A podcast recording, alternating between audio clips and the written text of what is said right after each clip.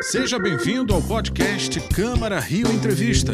A cada semana, uma entrevista com especialistas e personalidades da cidade. Olá, o Câmara Rio Entrevista de hoje está no Museu de Arte Moderna do Rio de Janeiro. Nós viemos respirar um pouco de cultura. Eu vou conversar com o Pablo Lafuente, diretor artístico do museu, sobre os 75 anos do Man Rio. Essa casa abrigou parte dos muitos movimentos artísticos brasileiros, como o Grupo Frente, de 1954, o Neoconcretismo, de 1959, o Cinema Novo, nos anos 60, e o Cinema Experimental Contemporâneo, já nos anos 2000. Bem, nós preparamos uma reportagem contando um pouco mais sobre esse espaço cultural e educativo tão importante para a cidade e para os cariocas. Vamos assistir. Bem-vindos ao Man Rio, o Museu de Arte Moderna do Rio de Janeiro. Criado em 1948, ele teve algumas sedes antes da instalação definitiva ser concluída em 1967. Ele está instalado em um terreno aterrado junto à Baía de Guanabara e com jardins assinados pelo paisagista Burle Marx, o seu quintal. Os Jardins do Man, aliás, são uma obra de arte à parte integram o Parque do Flamengo, tombado pelo Instituto do Patrimônio Histórico e Artístico Nacional, o IFAM, por seu valor paisagístico e arquitetônico.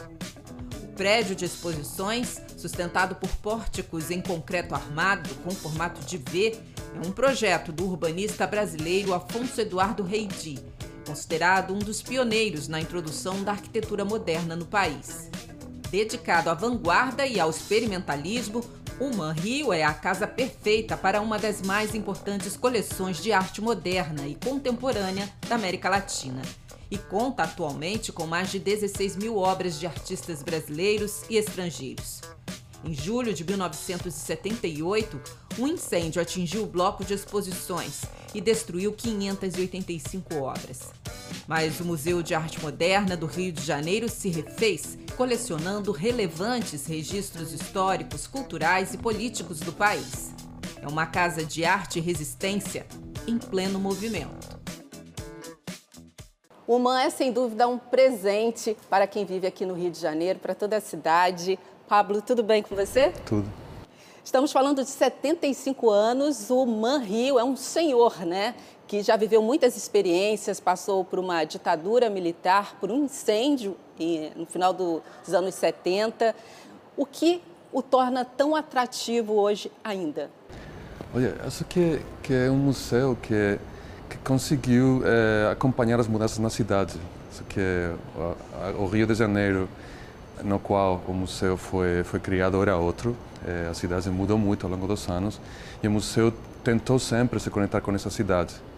E, e é um museu que, que entende a, a cultura e a arte desde uma perspectiva que é muito carioca, no sentido de que se entende que a arte acontece em qualquer lugar.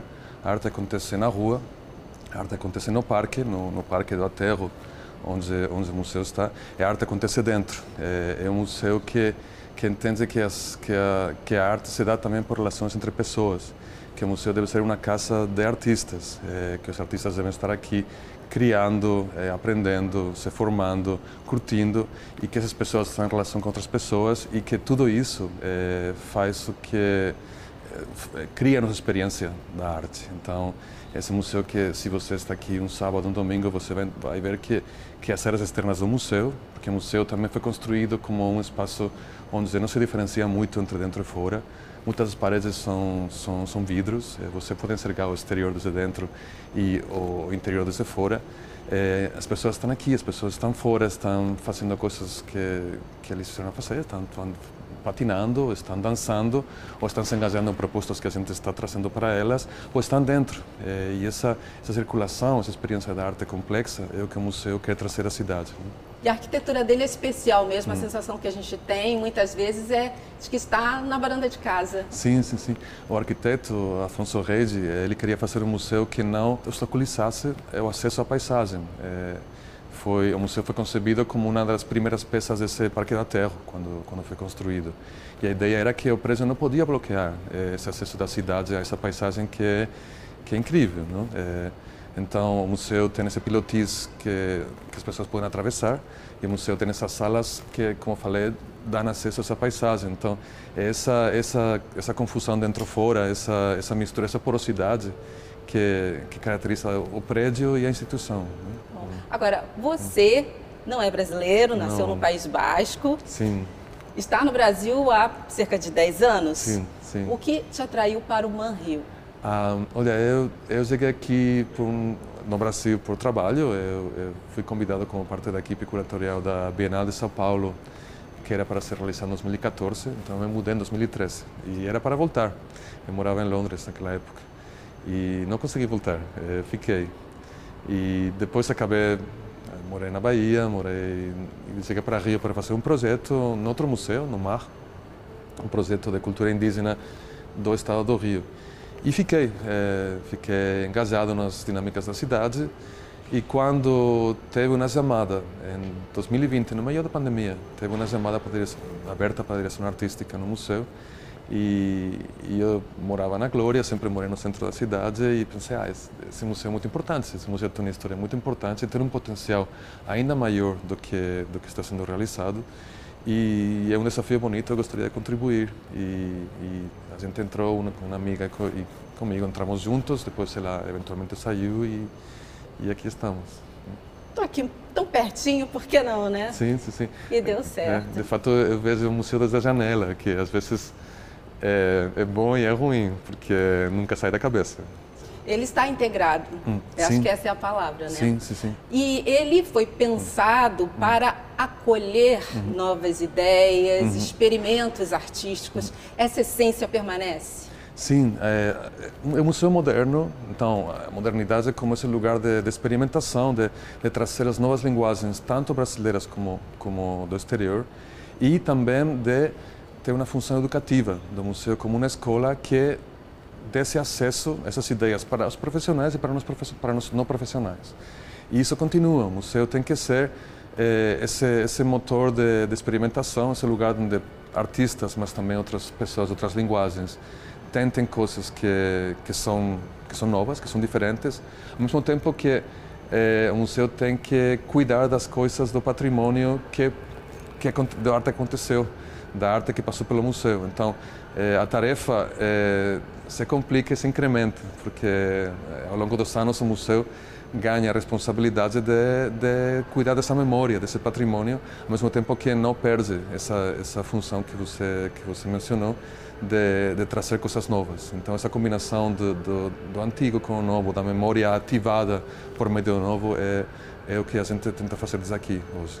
E o Man Rio acumula experiências uhum. com o neoconcretismo, com o cinema novo, cinema uhum. de vanguarda, os documentários independentes. Nos, uhum. nos fale um pouco sobre isso.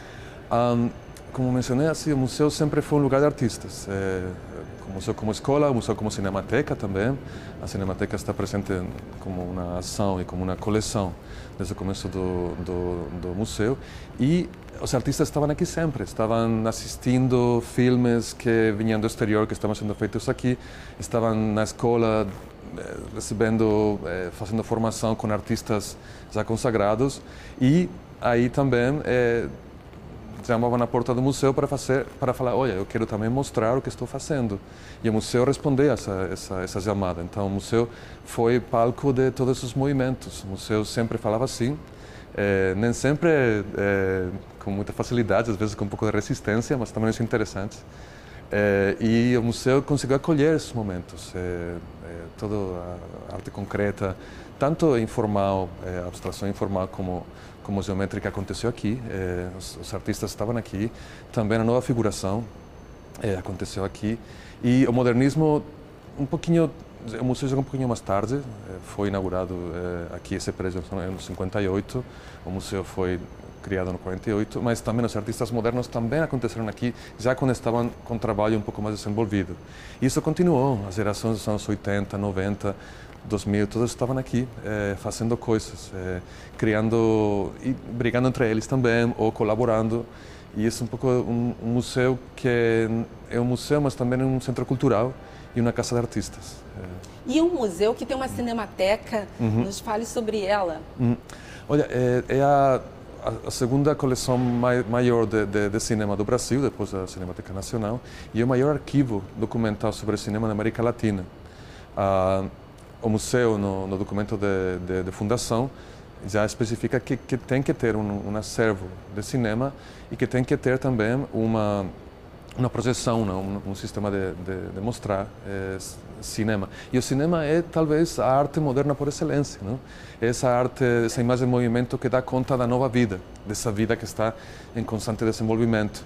E, e isso foi importante porque essa imagem em movimento alimentou muito o trabalho dos artistas e o trabalho dos artistas também alimentou essa, essa, essa, essa imagem em movimento.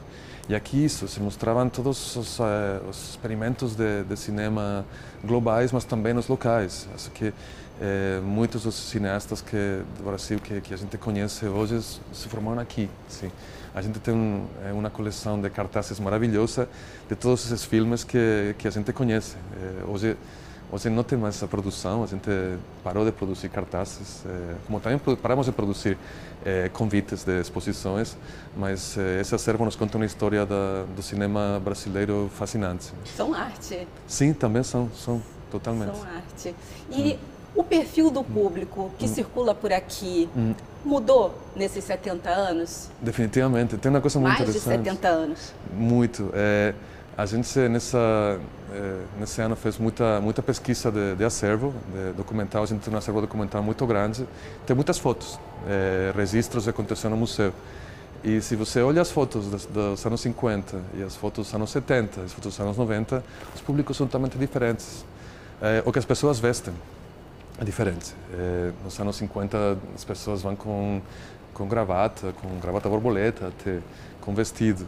Nos anos 70 muda tudo. As oficinas acontecem aqui na área externa, os cabelos soltos, as camisas não estão mais.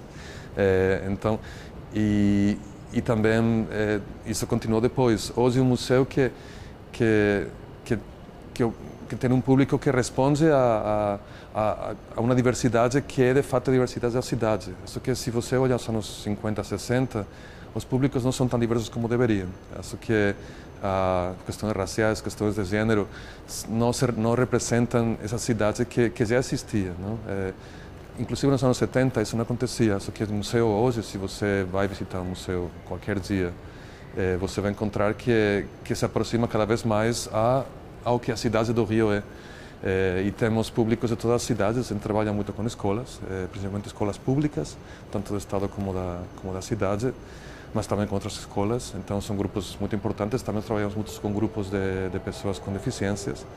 Mas depois os públicos gerais incluem tudo: profissionais das artes, eh, profissionais da cultura, eh, universitários e públicos gerais. Eh, o, o, fato que a, que a gente está no, no parque faz que muitas pessoas vão para o parque para outras coisas, eh, para um piquenique, por exemplo, para um aniversário, para para curtir, para para fazer eh, um bloco, uma, uma, um ensaio de bloco, e eles entram no museu. Então, essa, essa abertura a essas pessoas, essa, esse convite constante para que as pessoas sintam que o museu, e também para eles e elas, é, faz que cada vez os públicos sejam mais diversos.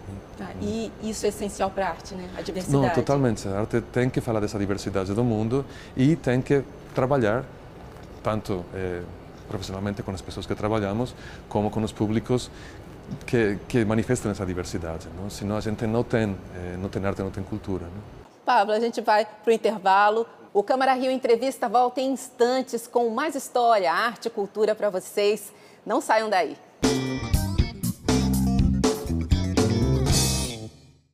Estamos de volta com Câmara Rio Entrevista, hoje no Museu de Arte Moderna do Rio de Janeiro, conversando com seu diretor artístico, Pablo Lafuente, sobre o aniversário de 75 anos do museu. Agora nós vamos falar das celebrações. Duas mostras comemorativas estão à disposição do público e uma delas é esta aqui atrás da gente, Museu Escola Cidade, o Man Rio em cinco perspectivas. Pablo, fale para a gente sobre essas mostras. Um, então, quando a gente é, é, começou a pensar nesse ano, a gente pensou que seria interessante é, não só mostrar o que o museu tem, o museu tem, o museu tem acervos, não? mas também o que o museu fez, quais, quais contribuições o museu fez, tanto a história da arte brasileira como a cidade do Rio. Então, essa mostra, Museu Escola Cidade, faz isso, conta coisas que o museu contribuiu desde, desde sua fundação até aproximadamente o ano 80. O corte é um, um incêndio que, que eu vou falar agora um pouquinho. É, a gente pensou que, que, que às vezes as histórias nos ajudam a entender a arte, não? que contar histórias é, um, é uma chave, uma entrada boa, uma porta boa para entrar é, na arte, que às vezes a arte é, tem propostas difíceis ou, ou inusuais e que e que um museu, um museu que que fala com muitos públicos e que uma, uma, um acesso interessante seria entender por que, que essas coisas aconteceram, por que, que essas obras estão aqui. Né? Só que a gente tem um privilégio com o museu que outros museus não têm, que a maioria das obras que estão nessa exposição são de artistas que passaram pelo museu, são artistas que apresentaram essas obras no museu ou outras, artistas que estudaram aqui, artistas que, que fizeram performances aqui, eh, algumas autorizadas, outras não. Eh, então é quase como uma, uma, uma biografia, uma relação de, de, de, intimidade, de afeto. E tudo isso está aqui. A outra exposição que, que acompanha, uma exposição que não conta tanto o que o museu fez, mas conta por que o museu existe. Uma exposição... É a MAN Rio Origem e Construção. Sim.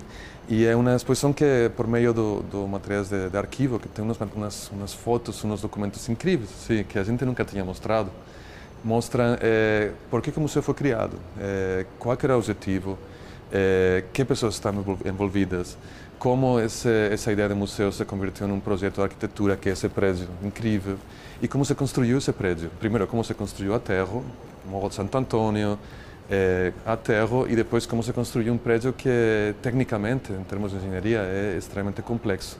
E depois a inauguração do prédio também, que quando você vê as fotos de inauguração, você pensa que dá um pouco de vertigem, porque é, as medidas de segurança que a gente tem hoje, as, as preocupações não, não estavam lá, parece.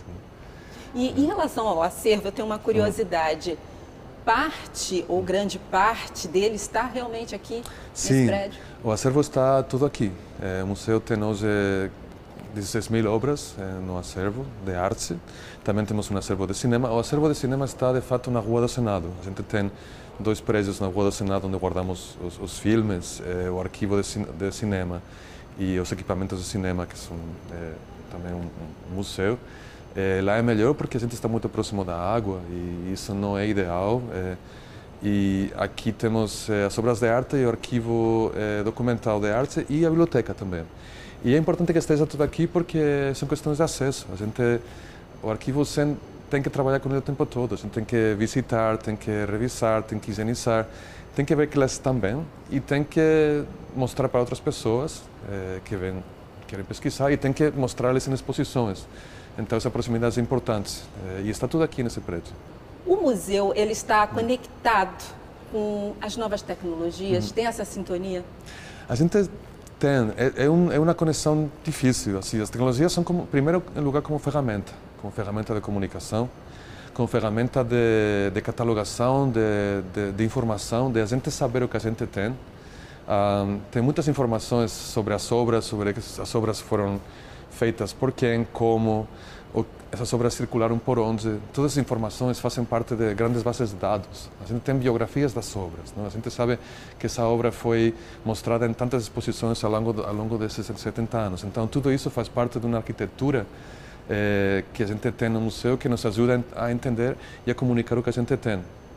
Em termos de, de, de, de exposições em relação com o público, a gente confia nos artistas. Eh, tem artistas que trabalham com tecnologias diferentes. Tem algumas tecnologias que são muito antigas e a gente também pensa que isso é importante.